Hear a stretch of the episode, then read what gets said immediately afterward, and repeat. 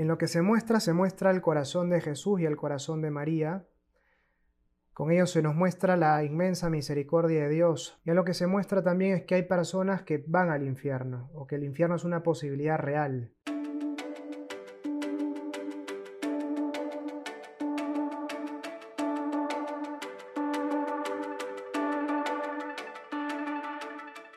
Bienvenidos todos a este nuevo episodio. Nos volvemos a ver después de un par de semanas de haber estado desaparecidas por aquí. Pero bueno, estamos mayo, de hecho terminando ya el mes. Y este mes, como ya sabemos, es dedicado a la Virgen, ¿no? Y especialmente hoy día hemos decidido hablar de la Virgen de Fátima, que de hecho es nuestra advocación favorita de Majo y mía, porque estoy con Majito acá. Bienvenida, Majo, a este Hola, bienvenidos todos. Hemos vuelto. Estamos de regreso. Bueno, hemos vuelto y hoy día no estamos solas. Tenemos a un invitadazo este, que nos va a ayudar a hablar un poco sobre este tema, a, a entenderlo a fondo. Y bueno, ya sacaremos nuestras conclusiones terminando el episodio. Así que tenemos aquí al padre Daniel Torres Cox. Bienvenido, padre, a este episodio de Voluntas Tua. ¿Qué tal? Muchas gracias, muchas gracias, Vale, Majo, por esta invitación. La verdad, muy contento de poder estar aquí el día de hoy con ustedes. No, gracias, padre, a usted por, por haber. Sí, claro, sí. Cuéntenos quién es, qué hace, para que la gente también lo conozca. Bueno, dale. Bueno, soy, como te decía, el padre Daniel, tengo dos años y medio de sacerdote, pertenezco a un movimiento que se llama FASTA, Fraternidad Agrupaciones Santo Tomás de Aquino.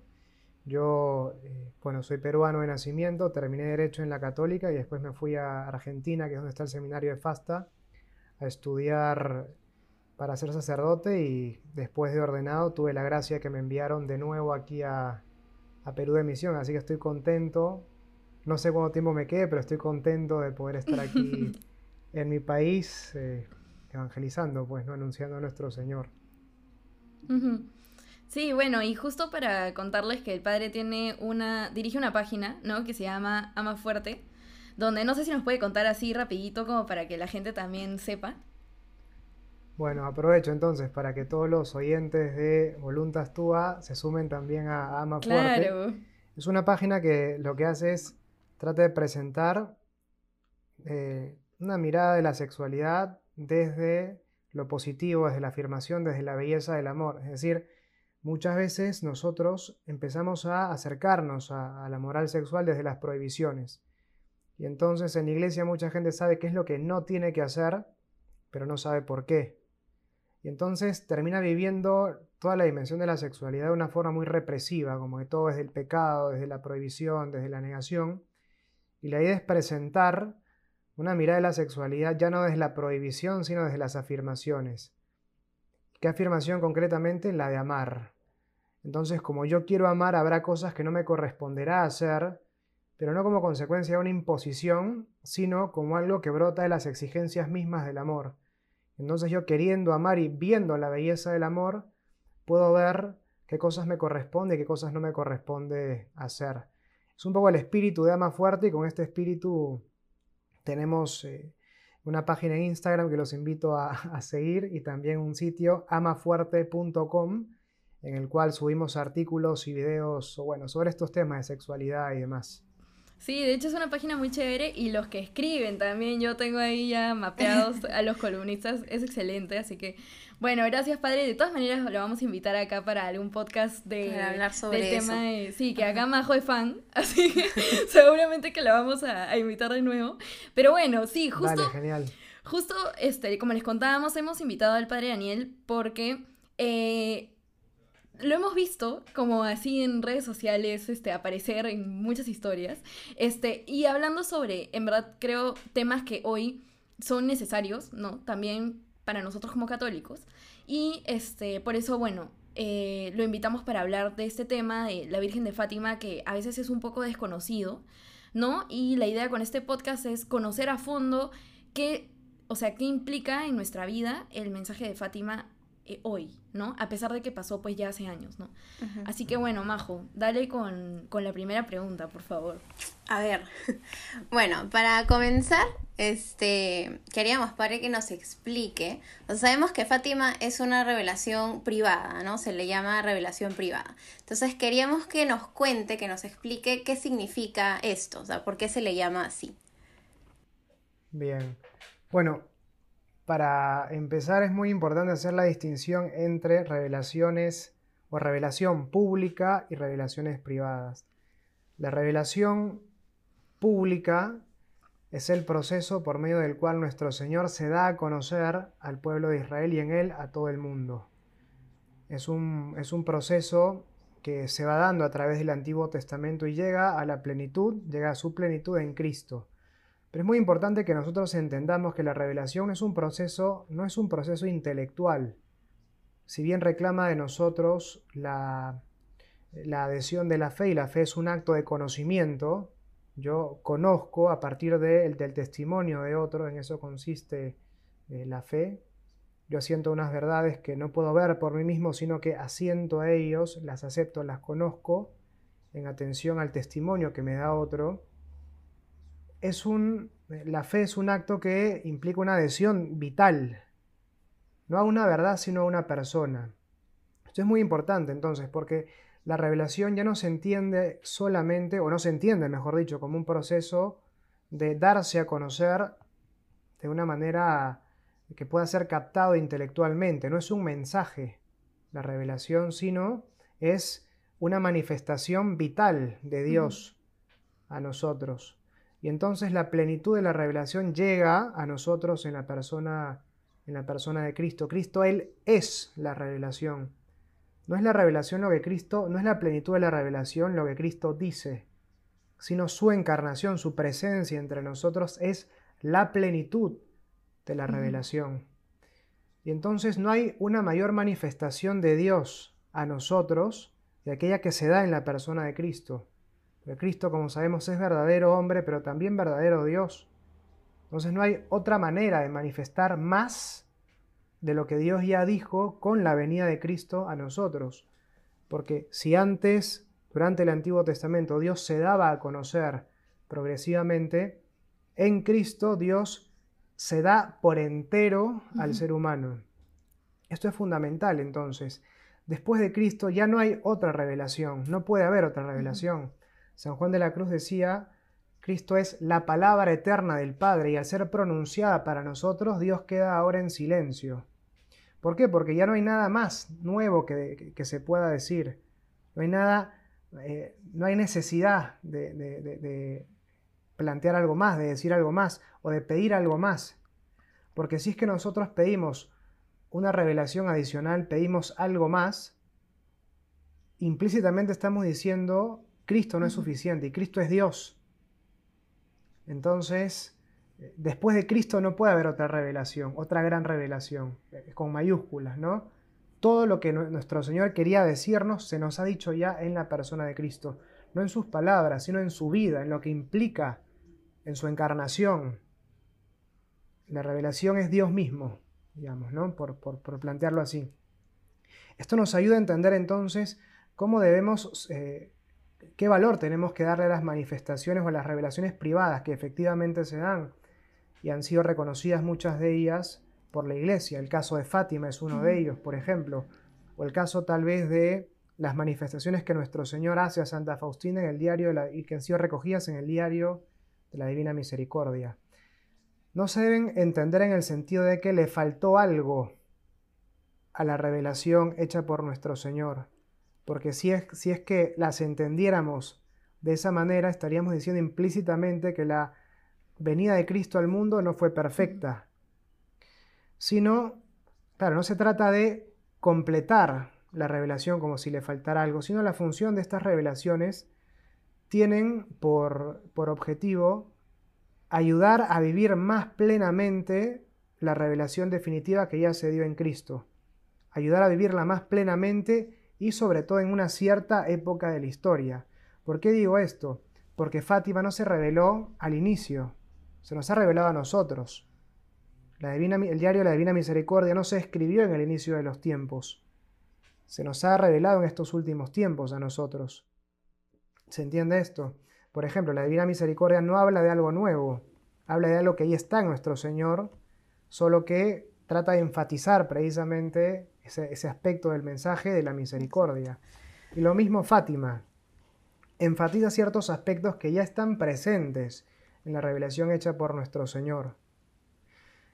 No agrega algo nuevo, no dice algo nuevo a la revelación y pretender escuchar algo nuevo en una manifestación de la Virgen o una revelación privada sería despreciar la revelación hecha por nuestro Señor a nosotros. Por eso un criterio para, para distinguir si es que una revelación es correcta o no es precisamente en qué medida eh, ayuda a vivir mejor la revelación hecha, la revelación que es nuestro Señor, o en qué medida se empieza a ser autónoma, pretende una cierta autonomía. Porque cuando empieza a pretender esa autonomía, ya no es de Dios. Claro. Sí, y... Este es un poco el, criterio, sí, por Justo, este, bueno, algo que a mí me da mucha ternura de, de, estas apariciones ya oficiales, ¿no? Reconocidas por la iglesia, de, por ejemplo, de la Virgen, es que, como usted dice, ella viene en un momento determinado de la historia, ¿no? Que da un, y, y da un mensaje que, claro, complementa, o sea, no, no complementa algo que ya está dicho antes, o es que la Virgen está diciendo algo y tú dices como, wow, esto es nuevo, este, este, no sé, ¿no? Eh, eh, hay una, una revelación en la doctrina, sino que realmente ella simplemente viene a recordarnos algo que ya está dicho y que tal vez hemos olvidado, ¿no? Y que y por ese momento de la historia lo hemos dejado atrás, ¿no? O nos, nos hemos olvidado de eso. Claro. Sí, incluso, o sea, la Virgen es la primera y la gran evangelizadora. Ella es la primera evangelizadora, ella es evangelizada, si se quiere, por el ángel al momento de la, de la, anunciación. Y ella lo primero que hace es anunciar a Cristo cuando va con María, su prima Isabel. Tal vez la primera evangelizadora es María, y es la evangelizadora en el sentido más eficaz. Basta ver cómo donde se aparece la Virgen resurge nuevamente la fe. El caso, por ejemplo, de la Virgen de Guadalupe es un caso paradigmático, o sea, la, evangelización en América prendió a partir de la aparición de Nuestra Señora en, Guadalupe. Bueno, a mí me, me, enternece mucho esto de saber que, que la Virgen eh, no es que se fue, ¿no? Y listo, como se quedó arriba y se olvidó, sino que cada cierto tiempo se toma la molestia, ¿no? De venir a recordarnos algo, ¿no? Y, claro, eh, algo que nosotras siempre decimos es, eh, ella en verdad lo único que quiere es que nosotros recordemos que debemos salvarnos, ¿no? Lo único que, a lo que viene es a, a recordarnos que estamos hechos para el cielo y que debemos salvarnos, y claro, lo traduce a, a nuestra época, ¿no? Entonces, eh, la siguiente pregunta, padre, viene con un poco, ¿cuál fue el mensaje de la Virgen en Fátima? Y también creo que es importante preguntar, porque a veces nosotros escuchamos, no, la Virgen se apareció en Fátima en, en 1917 y como que, bueno... la canción. Claro, le dijo a los pastorcitos esto y nada, y como que, bueno, pasó lo que tenía que pasar, se fue y, y ya, ¿no? Como que vino para ese momento. Pero he escuchado sobre todo en este tiempo que el, mensaje de, la Virgen de Fátima es hoy mucho más actual, ¿no? Y que no es algo que pasó y bueno, ya, ¿no? Terminó y, listo, nos olvidamos todo y lo recordamos, sino que es un mensaje que hoy en día también podemos vivir, ¿no? Entonces, ¿qué fue lo que la Virgen vino a decirnos? Y cómo hoy podemos hacer vivo ese mensaje. Bien. Bueno, para empezar, para poner el mensaje de Fátima en contexto, es cierto, las apariciones de Fátima se dan en el año 1917, son seis apariciones que, tiene la Virgen. Si es que uno va al, sitio oficial de las, de las apariciones del santuario y demás, es fátima.pt, de Portugal, supongo. este, uno ve que ellos dividen las apariciones en tres grandes ciclos. Primero el ciclo angélico que prepara un poco la preparación, la, aparición de la Virgen, que se da en el año 1916. O sea, un año antes de que venga Nuestra Señora, se aparece eh, un ángel, el ángel de Portugal, a los pastorcitos en tres oportunidades. Después tenemos propiamente el ciclo de las apariciones que van del 13 de mayo al 13 de octubre del año 1917. Después hay una aparición más de Nuestra Señora en el año 1921, pero no agrega nada, eh, nada, digamos, al, mensaje propiamente de Fátima, o sea, no agrega nada de lo que ya se ha dicho. Y después se conocen otras tres apariciones más que se hacen a Lucía lo que se llama el ciclo cordimariano. Que, cordimariano, ¿por qué? Porque se habla del, del Inmaculado Corazón de María, se muestra el Inmaculado Corazón de María en esas tres apariciones. Pero el corazón del mensaje de Fátima se da entre el 13 de mayo y el 13 de octubre. Empieza con esa, esa aparición que se hace en el, eh, se hace a los pastorcitos en el cual Nuestra Señora pide que se rece el rosario por el fin de la guerra y termina el 13 de octubre con ese gran milagro que, fue visible frente a, miles de personas, ¿no? Se habla de unas 50.000 a 70.000 personas, más o menos, que, que presenciaron ese milagro. Algunos hablan incluso de más. Y de alguna forma a veces se habla, de eso vamos a hablar seguramente más adelante también, brevemente, por los tiempos, se habla que el corazón de, de este mensaje estaría dado en, una, en, el mensaje del 13 de julio en el cual se revela el secreto de Fátima, que vendría a ser la tercera aparición. Esto para entender un poco el contexto, ¿no? Entendamos también o recordemos también que estamos hablando, este mensaje se da en plena Primera Guerra Mundial. Bien, y podríamos nosotros, bueno, nosotros, eh, lo que para tratar de explicar un poco, un poco más el, el mensaje y que pueda ser más comprensible para nuestros, para sus oyentes, ya me, me apropié del programa.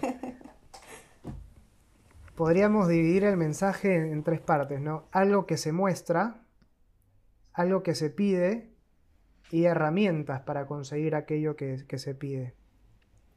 En lo que se muestra, se muestra el corazón de Jesús y el corazón de María. Con ello se nos muestra la inmensa misericordia de Dios por nosotros pero se muestran estos corazones heridos. Y precisamente el contexto es la Primera Guerra Mundial, un tiempo de mucho sufrimiento y de mucho pecado también.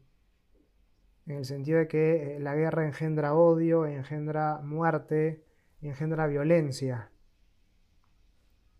Y esto daña el corazón de nuestro Señor y el corazón de María. Y a lo que se muestra también es que hay personas que van al infierno, o que el infierno es una posibilidad real es lo que se muestra en, el mensaje de Fátima. ¿Qué se pide? Se pide, en primer lugar, reparación por los pecados que se han cometido. Es decir, es, a lo que mira, digamos, eh, a, lo que, a lo que se ha hecho antes, pero también se pide conversión, o sea, asociada a la reparación, eh, se pide conversión, que es algo que mira al presente y al futuro, ¿no? Es una, y se pide conversión propia y por aquellos, que, y por aquellos que, van al infierno, o sea, propia y por otras personas. ¿Y cuáles son las herramientas para lograr esta, esta conversión y para que se dé también esta reparación? Ella nos deja como herramientas el rezo del rosario, la consagración al Inmaculado Corazón de María, que es algo de lo que podemos conversar con mucho más detalle, aunque dentro de los límites de tiempo que plantea el programa, Pide también peregrinación y la construcción de un santuario. Pide eh, reparación, como habíamos dicho ya, por las ofensas al corazón de Jesús y al Inmaculado Corazón de María. Pide devoción a la Eucaristía, pide comunión, pide también sacrificios. Todas estas son herramientas que se dan en orden a, este, este pedido de reparación, de conversión, que en el fondo es un pedido, como bien lo decías, este, vale al inicio, de, este, de, o sea, que se den orden a la salvación de las personas, ¿no? de todos nosotros, los que actuamos y también por aquellos que, necesitan estas oraciones y estos sacrificios. Este sería un poco, el, o sea, grandes rasgos, o sea, eh, de manera muy, muy sintética, muy sintético el mensaje.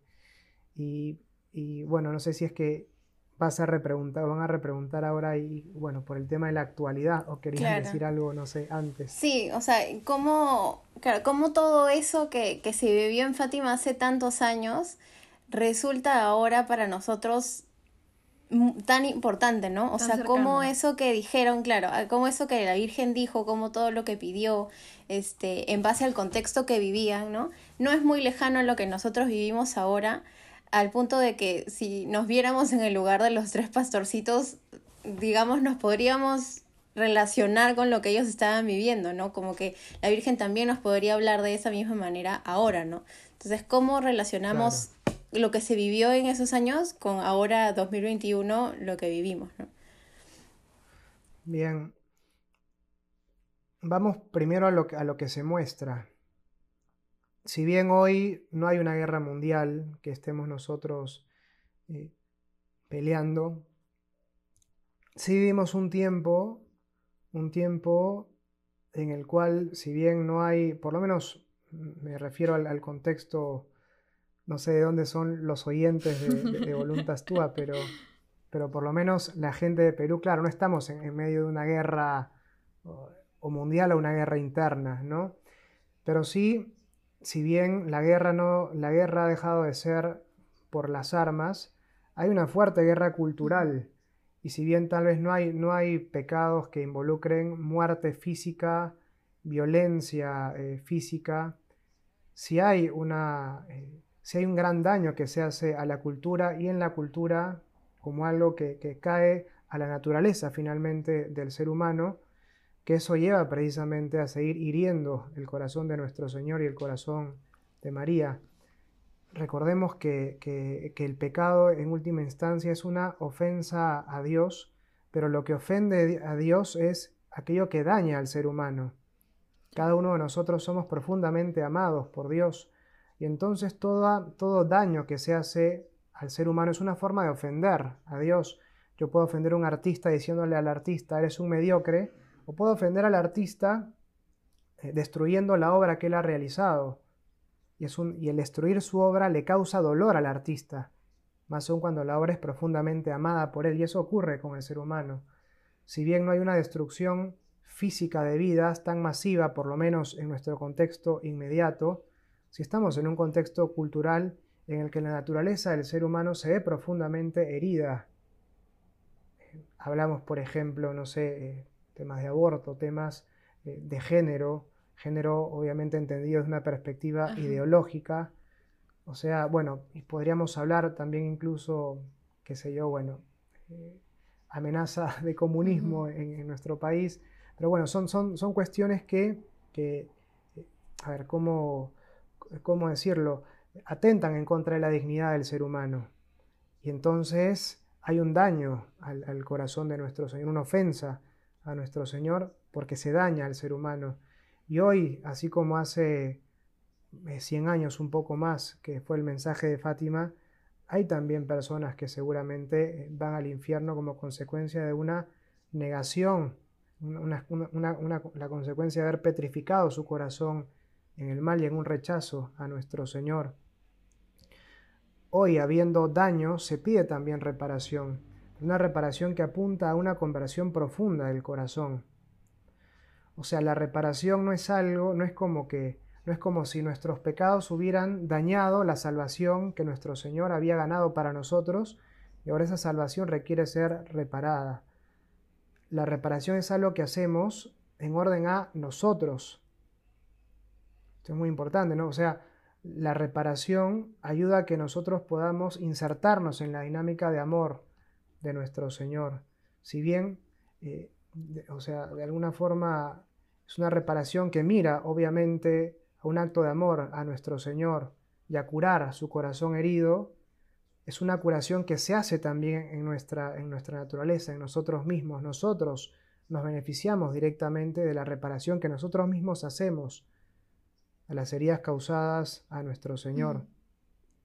Y cuando hablamos de reparación, lo que tiene que estar en el centro aquí es la conversión.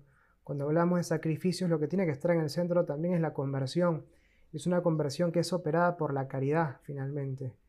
¿A qué apunta la reparación? ¿A qué apunta el sacrificio? A poder amar mejor a nuestro Señor. por eso la caridad tiene que estar en el corazón de la, de la conversión y es algo tan actual antes como hoy. Y las herramientas que nos ha dejado nuestro, o sea, que nos ha dejado la Virgen María, el rezo del Rosario, es ultra actual, ¿no? Eh, claro, o sea, la oración, especialmente, especialmente el Rosario, es una de nuestras armas más importantes como, como cristianos. Y bueno, de, la consagración al Inmaculado Corazón de María podemos hablar un poco cuando, cuando hablemos brevemente del secreto. Pero igual, ¿no? la devoción a la Eucaristía, la comunión, hoy cuántas ofensas también se dan, según lo que manifestaba Nuestra Señora a Jesús en la Eucaristía, en, los sagrarios. Falta de reverencia, tal vez, falta eh, de, ese, de, esa, de ese amor finalmente al don inmenso que nuestro Señor nos deja en su persona, en la Eucaristía. Bueno, en ese sentido es lo que yo por lo menos puedo tratar de decir en orden a, manifestar la actualidad del mensaje, del mensaje de Fátima. Sí, creo que, bueno, el tema de, reparación, qué bonito lo ha explicado. Creo que ese es un tema bastante difícil, ¿no? porque muchas veces, como nosotros mismos ponemos una barrera de que, ¿por qué tengo que, o sea, sufrir, ¿no? ¿Por qué tengo que reparar por algo? ¿Qué implica eso? Y creo que es una muy bonita manera de, acercarnos a, a, ese espíritu de reparación. Y solo para... Sí, padre, diga. Sí, sí, sobre eso también es muy importante lo que nos salva no es el dolor de Cristo en la cruz, no es su sufrimiento, lo que nos salva es la caridad que brota de ese sufrimiento. O sea, en la cruz eh, lo que nos salva no es el dolor de Cristo, sino su amor. Un amor que es llevado al extremo mediante, o sea, en ese, en ese, momento, en ese momento de dolor. Mira, hay una cuestión que a mí me gusta mucho de Santo Tomás de Aquino. Él se pregunta bueno, yo soy de FAST, o sea, Fraternidad Agrupación de Santo Tomás de Aquino, entonces mi formación ha sido en Santo Tomás. Él se pregunta, cuando habla de, eh, de, la muerte de nuestro Señor, ¿no? Él se pregunta si es que no hubiera sido mejor que nuestro Señor muriera quemado. ¿Por qué? Porque él dice, el sacrificio de nuestro Señor lleva a plenitud todos los sacrificios del Antiguo Testamento. El sacrificio más perfecto del Antiguo Testamento era el holocausto, en el cual toda la víctima era quemada, toda ella era ofrecida a Dios, no quedaba nada para el ser humano. Bien, si ese era el, el sacrificio más perfecto en la antigüedad, y el sacrificio de Cristo viene a ser la plenitud de los sacrificios ofrecidos en la antigüedad, lo mejor no hubiera sido, dice él, que Cristo muera quemado. Y él dice, no, no era necesario que Cristo muriera eh, quemado por un fuego físico, porque en la cruz él ardía con el fuego de la caridad, dice él. Qué bonito, sí, sí, sí, sí. Sí, es algo que, a veces no se nos olvida, ¿no?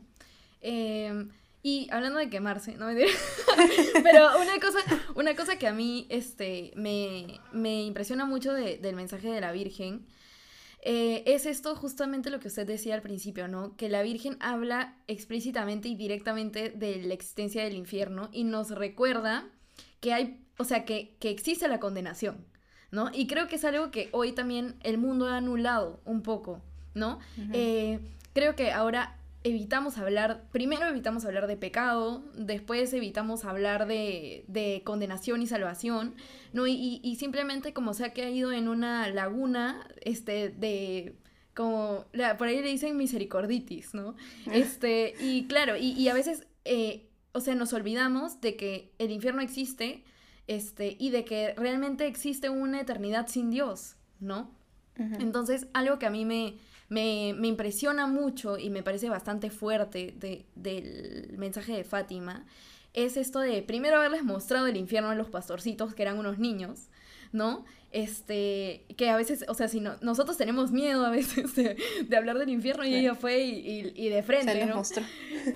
Y este, y claro, y después de esto de recordarnos que efectivamente tenemos que trabajar por nuestra salvación, ¿no? Y que, y que tenemos que rezar además para que los demás no se condenen, ¿no? Eso es, bien importante también. Sí, eso es algo en lo que a mí también me gusta, que hace mucho hincapié en lo de, en la conversión, en la conversión y en, y en el ofrecer sacrificios también por las almas del purgatorio y, y, la importancia que le vuelve a dar, digamos, que siempre ha tenido, ¿no? Pero digamos esa resignificación o, o recordatorio de, de, la importancia del rosario es algo que a mí, este, o sea, personalmente como me toca mucho, ¿no? O sea, yo, yo acá en mi casa, mi abuelita también es, este, así, ama a la Virgen de, ama a la Virgen, ¿no? Y bueno, la Virgen de Fátima es, este, una de las favoritas, por decirlo así. Y este, y siempre de chiquita he crecido, digamos, escuchando este, su historia, de acuerdo a la edad que tenía. Pues no, ya, de chiquita unas cosas, conforme vas creciendo ya vas escuchando y aprendiendo otras. Y eso ha sido algo que siempre me ha tocado de manera especial, ¿no? O sea, cómo, vamos a poner entre comillas, se toma la molestia de venir a decir que, que tenemos que preocuparnos por esas cosas, ¿no?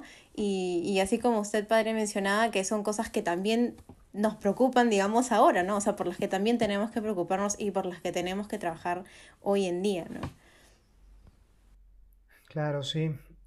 Bueno, en realidad han tocado un montón de temas que, podrían dar para, para, hablar muchísimo.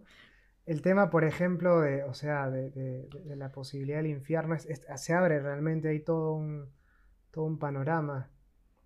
Porque este, Claro, a veces se piensa, es como, yo veía, ¿no? A mí me gusta seguir en, Instagram algunas páginas que se burlan de la fe para ver cómo nos ven desde afuera, ¿no?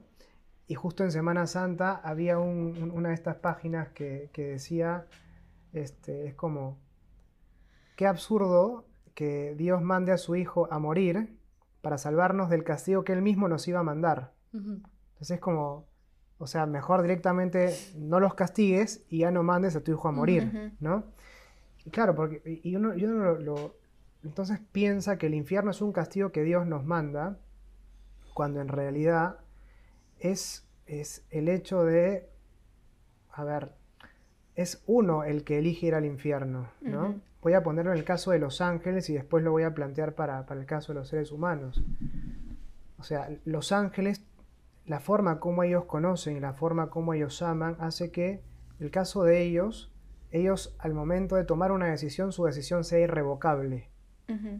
¿Sí? Ellos, no, ellos, no, no, ellos lo conocen todo lo que tienen que conocer de un golpe, de un, con un golpe de conocimiento, y por eso eh, saben todo lo que tienen que saber en orden a tomar una decisión, y por eso su decisión es definitiva. O eligen amar a Dios o eligen no servirlo. En cambio nosotros, nuestra forma de conocer implica que siempre podemos conocer algo más y recapacitar respecto de aquello que hemos hecho antes. Entonces, no hay una decisión definitiva para nosotros. Pero hay personas que en este mundo eligen deliberadamente el mal. Entonces uno va, va como que modelándose interiormente en orden a la elección del mal y llega un punto en el que, en el momento incluso de su muerte, ellos terminan por petrificar su corazón en el mal, por decirlo así. Entonces es uno el que ya no quiere elegir a Dios, ya no quiere elegir el bien. Y esas elecciones que uno ha hecho por medio de las cuales uno mismo ha, ido rechazando progresivamente a Dios en la elección del pecado, hacen que sea uno el que no quiera ya volver a, o sea, tornarse a Dios. Es lo que pasó, lo que pasó, lo que pasa con los demonios que eligieron no servir a Dios en esa elección definitiva Pasa también con esas personas que lo que hicieron los demonios instantáneamente, ellos lo hacen, lo consiguen a lo largo de toda su vida. Llegan a un punto en el cual ellos petrifican su corazón en el mal y eligen finalmente darle la espalda a Dios.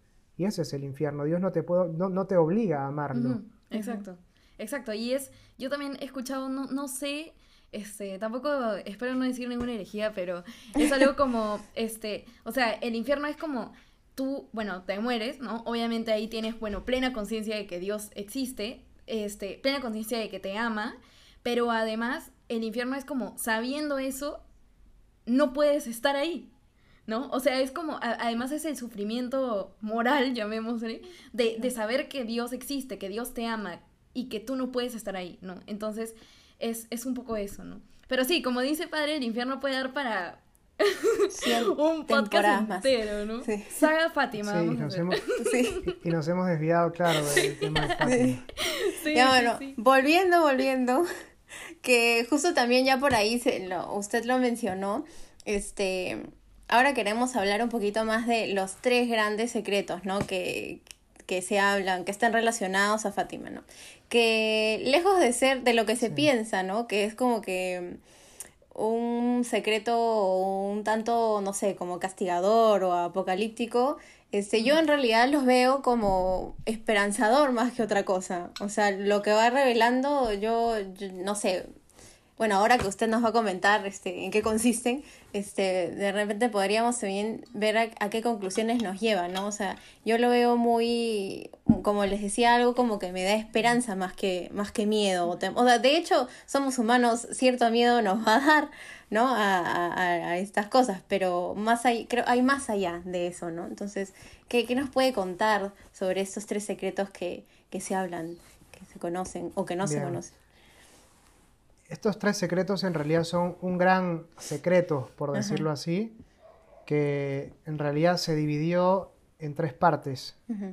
Es decir, fue, fue ido, se fue publicando progresivamente en tres partes, en tres partes distintas. Bien. Bien, bueno, entonces hagámoslo, hagámoslo así.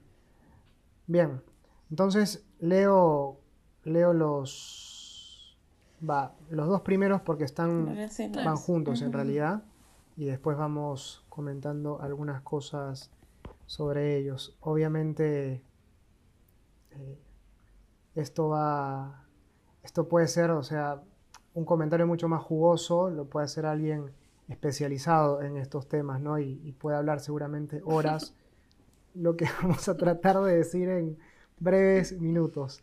Bien, dice así. Primer y segundo secreto. Primero, Nuestra Señora nos mostró un gran mar de fuego que parecía estar debajo de la tierra. Sumergidos en ese fuego los demonios y las almas como si fuesen brasas transparentes y negras o bronceadas, con forma humana que fluctuaban en el incendio, llevadas por las llamas de ellas mismas, salían juntamente con nubes de humo que caían hacia los lados. Parecías al caer de las pavesas en los grandes incendios, sin equilibrio ni peso, entre gritos de dolor y gemidos de desesperación, que horrorizaba y hacían estremecer de pavor. Los demonios se distinguían por sus formas horribles y asquerosas de animales espantosos y desconocidos, pero transparentes y negros. Esta visión fue durante un momento y gracias a nuestra buena Madre del Cielo, que antes no había prevenido, nos había prevenido con la promesa de llevarnos al cielo en la primera aparición, de no haber sido así, creo que hubiésemos muerto de susto y, y pavor.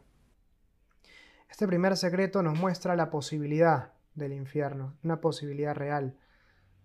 No quiere decir esto que los pastorcitos hayan visto el infierno en ese momento, no lo sabemos, pero sin duda se muestra el infierno como una posibilidad real.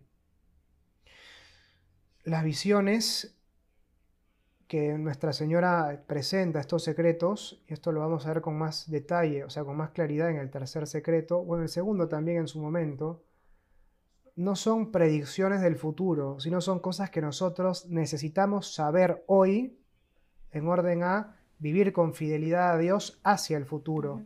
Pero eso lo dice eh, Ratzinger al momento de comentar estos secretos el hecho de eh, la, alusión a un hecho futuro es una cuestión incidental simplemente. Lo pesado del secreto, por decirlo así, lo pesado de un mensaje es no tanto el futuro, sino lo que nos, aquello a, lo que nos obliga en el presente, en el hoy. ¿no?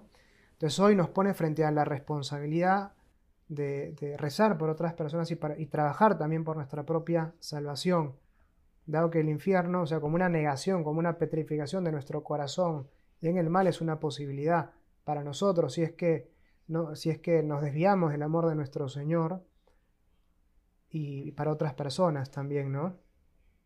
Pero bueno, esto no debe ser motivo de temor para, nosotros. O sea, también es, es difícil ir al cielo, pero también es difícil ir al infierno.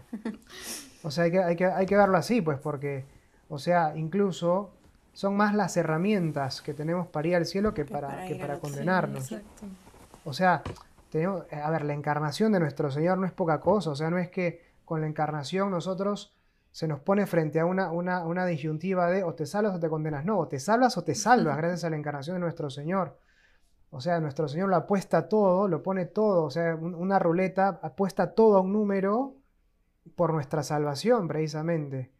O sea, nuestra condenación es el fracaso de la encarnación de nuestro Señor en nuestras vidas. O sea, es algo brutal también. Y no es, algo, no es algo tan fácil, ¿no? Pero es una posibilidad real.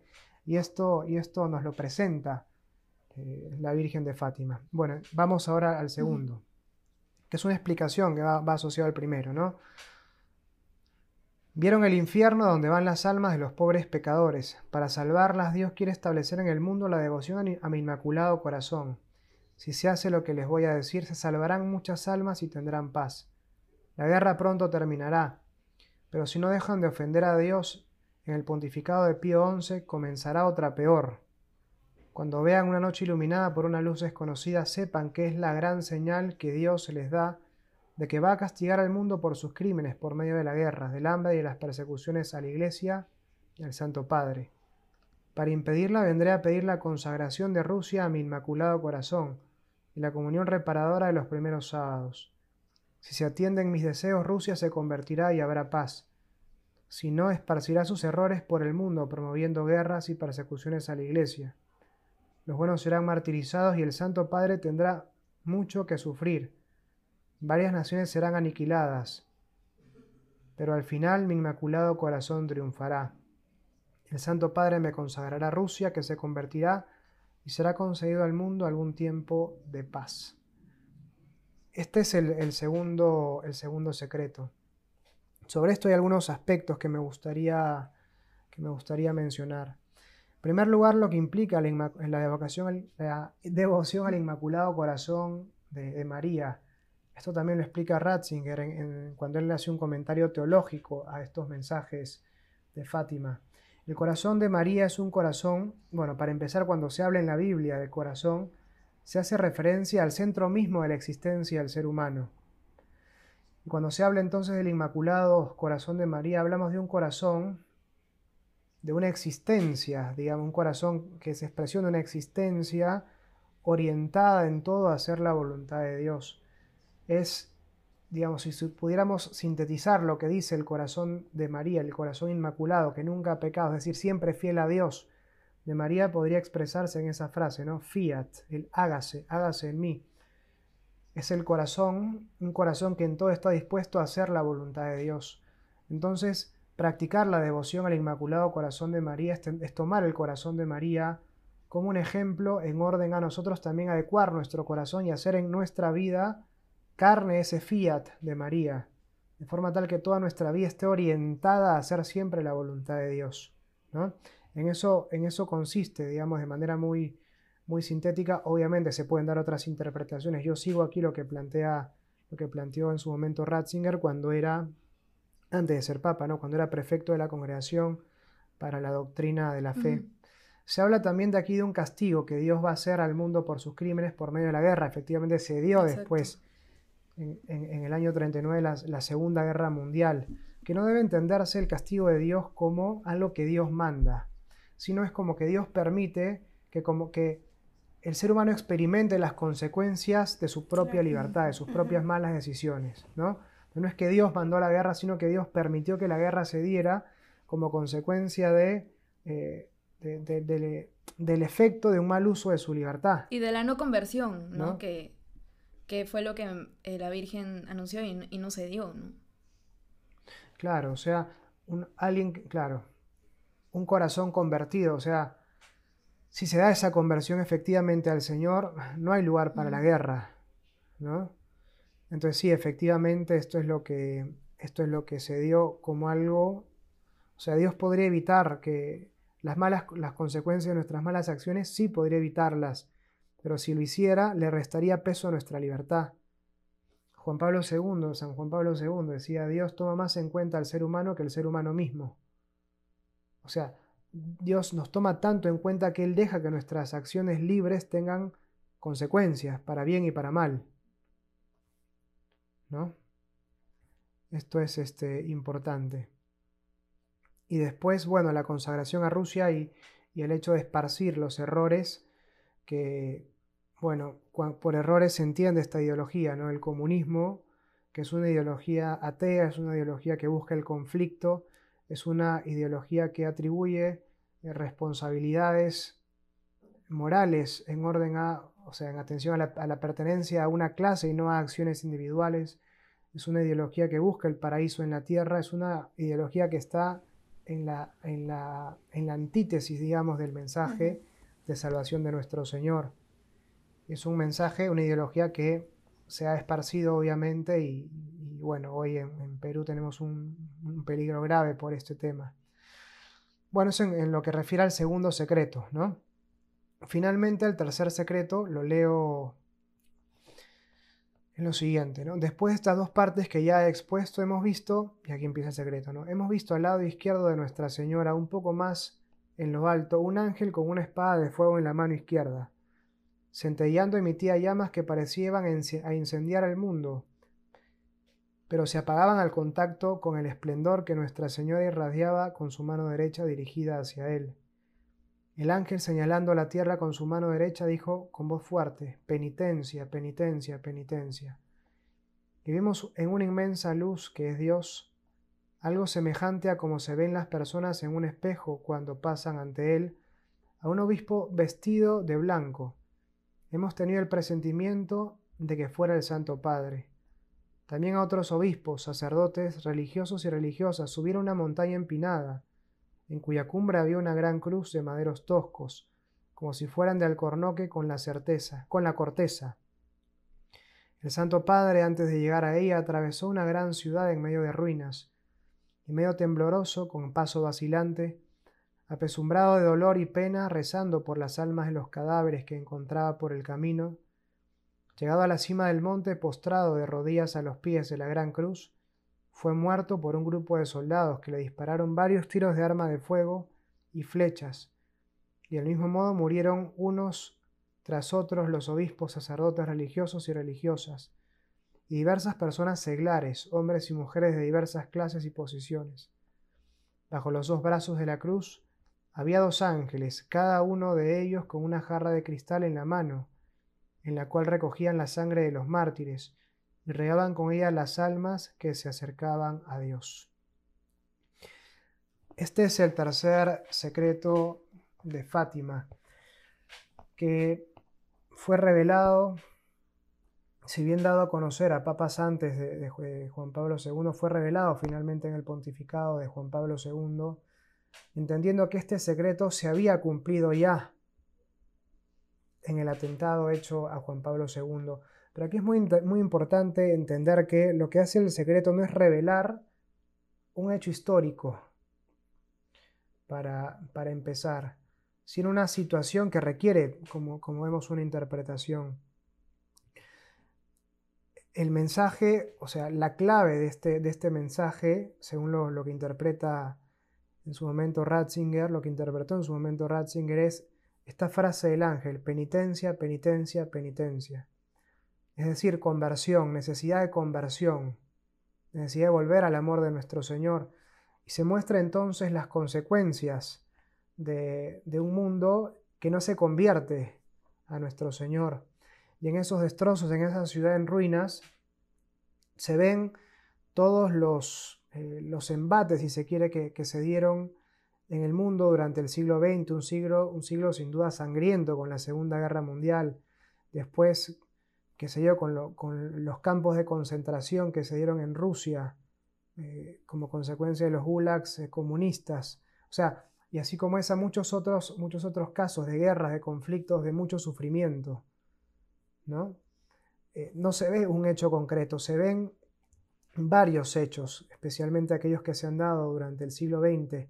Y ese papa que se ve caminando en medio de esa ciudad en ruinas no es solo Juan Pablo II, son todos los pontífices que eh, atravesaron de alguna forma, tuvieron que conducir a la iglesia en medio de este tiempo de particular tribulación que fue, que fue el siglo XX. Y si efectivamente ese papa asesinado finalmente llega, o sea, ese Juan Pablo II, se habla o, se está hablando de, Juan Pablo II.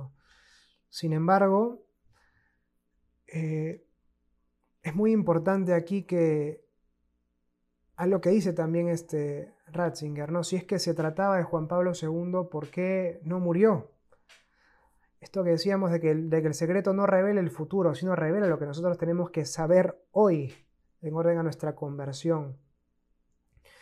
Y en ese sentido, eh, Juan Pablo II expresaba eh, en, una, meditación que hizo desde el, Policlínico Gemelli a los obispos italianos el 13 de mayo de 1994. Él decía, una mano materna guió la trayectoria de la bala y el Papa agonizante se detuvo en el umbral de la muerte. Y Sor Lucía está de acuerdo con esta interpretación que hace, que hace el Santo Padre. Y cito ahora eh, textualmente lo que dice Ratzinger, que una mano materna haya desviado la bala mortal muestra solo una vez más que no existe un destino inmutable, que la fe y la oración son poderosas, que pueden influir en la historia y que al final la oración es más fuerte que las balas, la fe es más potente que las divisiones. Creo esto, digamos, es lo, último que me gustaría, o sea, lo que acabo de decir, ¿no? Eh, decir respecto de este, de este secreto, este tercer secreto de Fátima. De nuevo, por ahí mucha gente en su momento esperaba algo más, más extraordinario, esperaba un mensaje respecto del final de los tiempos, de cómo sería. En otras palabras, esperaban tal vez que se complete la revelación. Como hemos visto ya al inicio, la revelación ya está completa, está perfecta en la persona de Cristo.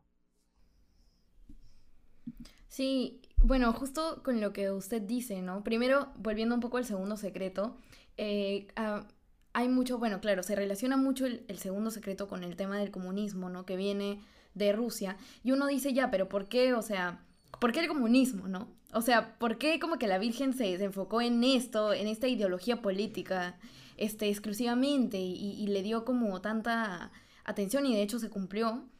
Este, y es justo lo que usted decía, ¿no? Que el comunismo es perfectamente la antítesis de lo que plantea la doctrina católica, ¿no? Entonces, que realmente si hay algo que, que hoy en el mundo está yendo pues en contra de Dios, no solo respecto al comunismo como ideología política tradicional, sino de la forma en que se ha reinventado, que era un poco lo que hablábamos de la batalla cultural ¿no? que se da hoy. Este, realmente es una ideología que se está encargando de hacerle la guerra a Dios en el mundo, ¿no? Entonces, cuando la Virgen habla de esta, de esta ideología, no lo hace pues porque, no sé, porque Rusia y ya, ¿no? Sino porque digamos, tiene un sentido este, que, que, lo vemos, ¿no? Hoy. Em, y, y, sí, y, y, después, bueno, lo, lo, del tercer secreto, eh, si bien ha habido ya un, o sea, digamos, cuando se anunció el secreto hubo un pronunciamiento y todo, eso lo vemos incluso hoy, ¿no? Con, con el martirio de, de, los cristianos este, y de la iglesia en nuestros tiempos. Y como usted dice, o sea, de repente es algo que no vamos a ver nunca, ¿no? este, que no vamos a ver pues cumplirse eso de verdad, ¿no? Pero, o sea, pero digamos, hoy nuestra iglesia, nuestros sacerdotes, nuestros religiosos, los laicos y, y, aquellos que viven de cara a perseverando realmente en esa subida, ¿no? Como dicen, este, a la cruz, sufren el martirio y, y pues mártires hoy hay no solo físicamente, sino mártires que, mueren espiritualmente, que mueren de, distintas formas, ¿no? Y que ofrecen ese, ese martirio de distintas formas en todo el mundo. Y, y de hecho, pues yo, yo creo, ¿no? Este, que, esto pues tiene para rato. Claro, justo eso es eh, parte de, de, por lo que comentábamos que el, mensaje de Fátima se vive hasta ahora, ¿no? Que es eh, el hecho de que así como, o sea, como se vio en, en, en esa parte del secreto eh, que usted repitió también, penitencia, penitencia, penitencia, ¿no? O sea, eso es lo que se nos pide porque estamos viviendo eso también ahora, ¿no? O sea, como dice, como dices, Vale, o sea, estamos viviendo ese, ese momento en el que la iglesia está siendo perseguida, de repente todavía no tan, no, de repente no a tan gran escala aún, aunque yo diría que sí, pero bueno, se mueve todavía. O no con Hay para rato, ¿no? claro, ajá. o sea, todavía puede ser peor, digamos, ¿no? Pero de que hay una. Hay, hay esta persecución, la hay, ¿no? Y, y por eso hay ese énfasis, ¿no? Y, y repitió tres veces penitencia, penitencia, penitencia, porque se puede, se puede revertir, digamos, ¿no? O sea, por eso es que se pide la oración, se pide la conversión, los sacrificios, para justamente hacer esta batalla, digamos, espiritual frente a todo lo que vivimos ahora y que probablemente se viene, pues, ¿no?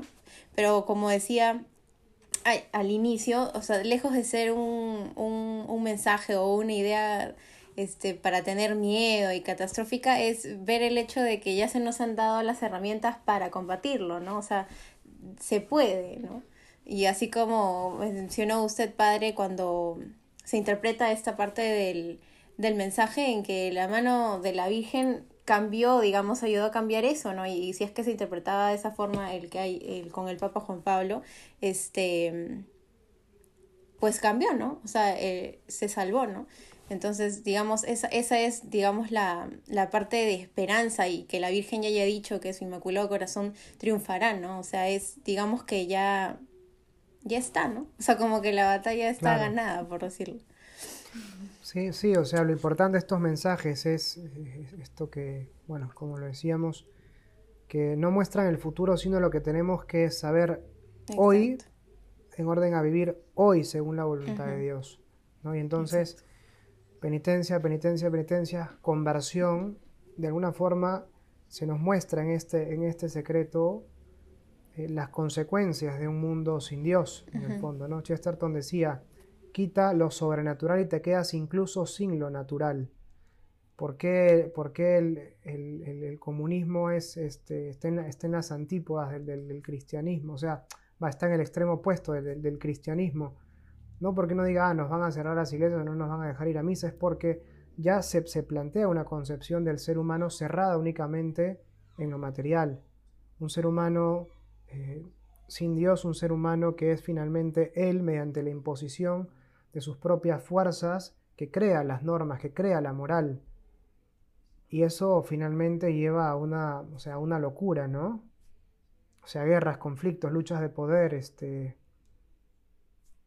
y bueno, o sea, y, apasionarnos por un, por un paraíso en la tierra que nunca se va a poder conseguir finalmente, lo cual lleva una, una existencia desesperanzada y una angustia brutal frente a la muerte. Wow, sí, sí, qué importante.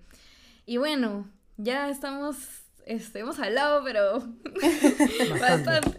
Yo creo que, que, claro, quedan bastantes temas como para que da ganas de, de conversarlos, ¿no? Este, y seguramente se, se hará. Em, simplemente para terminar, padre, antes de darle un tiempito para que cierre, este, yo animara a los que están escuchando a que se animen a, rezar el rosario, ¿no? A, amar el rezo del rosario, agarrarle pues ese, ese gusto, ¿no? Y, y, hacer lo que la Virgen nos pide, ¿no? Que es el, el rosario diario, ¿no? Este, que claro, a veces decimos, ah, su qué flojera, la Virgen se pasó, de verdad. Pero, o sea, pero al final, o sea, si ella lo pide, primero es que lo, lo podemos hacer, ¿no? Y segundo, que es porque, por, por algo bueno, ¿no? Entonces, eso, o sea, animar a la gente que está escuchando a que empiece de a pocos, que, a que agarre, pues, el, la forma de, de rezar el rosario en que, que más, más se sientan, pues, este, no sé, llamados a rezarla y, que se pongan a eso, ¿no?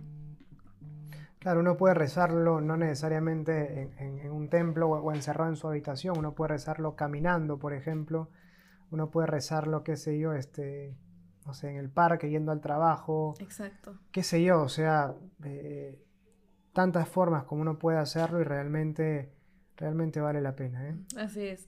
Así es. Bueno, así que nada, antes de terminar, no sé, padre, si quiere decir algo así como para... Cerrar con broche de oro. en verdad no, agradecerles, agradecerles por la invitación.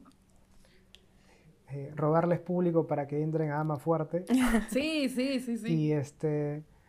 No, la verdad ha sido, ha sido una conversación muy bonita. Seguramente eh, si es que, si es que de verdad les ha gustado y no han aparentado simplemente que les gustó para quedar bien conmigo, seguramente nos volveremos a, encontrar en algún momento. Claro que sí. Y bueno, o sea, Cristo es el camino.